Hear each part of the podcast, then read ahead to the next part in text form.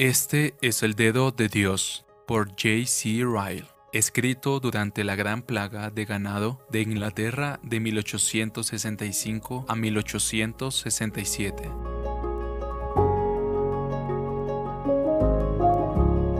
Miren las palabras que forman el título de este artículo y considéralas bien fueron pronunciadas por hombres paganos hace más de 3.000 años. Salieron de los labios de los magos egipcios cuando Dios envió una de las famosas plagas sobre la tierra de Egipto. Entonces los magos dijeron al faraón, Este es el dedo de Dios. Éxodo 8:19.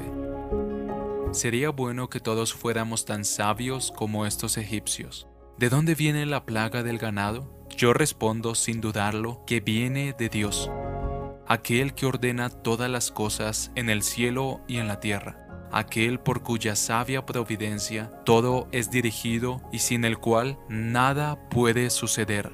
Él es quien ha enviado este azote sobre nosotros, es el dedo de Dios. No voy a gastar tiempo en demostrar este punto. Remito a cualquiera que pida una prueba a todo el contenido de la palabra de Dios le pido que observe cómo siempre se habla de Dios como el gobernador y administrador de todas las cosas, desde la más pequeña hasta la más grande. ¿Quién envió el diluvio sobre el mundo en los días de Noé? Fue Dios. Génesis 6:17. ¿Quién envió el hambre en los días de José? Fue Dios. Génesis 41:25. ¿Quién envió la plaga sobre el ganado de Egipto en el reinado de Faraón? Fue Dios. Éxodo 9:3. ¿Quién envió la enfermedad a los filisteos cuando el arca estaba entre ellos? Fue Dios. Primero de Samuel 5, 7 y 6, 3 al 7.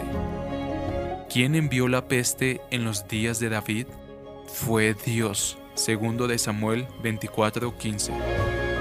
¿Quién envió la hambruna en los días de Eliseo? Fue Dios. Segundo de Reyes 8.1. ¿Quién envió el viento tormentoso y la tempestad en los días de Jonás? Fue Dios. Jonás 1.4. No puedo entender cómo alguien puede llamarse creyente de la Biblia si niega la providencia de Dios sobre su propio mundo. Por mi parte, creo firmemente que Dios no ha cambiado yo creo que Él gobierna todas las cosas, tanto ahora como en los días del Antiguo Testamento. Creo que las guerras, las hambrunas, las pestilencias y las plagas de ganado son todos sus instrumentos para llevar a cabo el gobierno de este mundo. Y por lo tanto, cuando veo un azote como la plaga del ganado, no tengo ninguna duda acerca de la mano que lo envía. Es el dedo de Dios. ¿Puede alguien dar una mejor explicación de la plaga del ganado? Creo que la única causa a la que debemos llegar como última es esta, es el dedo de Dios. ¿Considera alguien que mi afirmación es absurda e irrazonable? No me cabe duda de que muchos lo hacen. Muchos, sospecho, piensan que Dios no se inmiscuye nunca en los asuntos de este mundo y que las pestes y las plagas del ganado son solo el resultado de ciertas leyes naturales que producen siempre determinados efectos.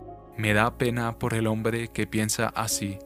¿Es un ateo? ¿Cree que este mundo maravillosamente diseñado se formó por casualidad y no tuvo un creador?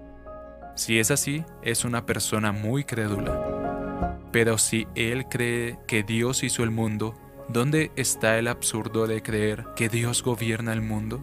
Si admite que Dios creó el universo, ¿por qué no admite que Dios lo gobierna?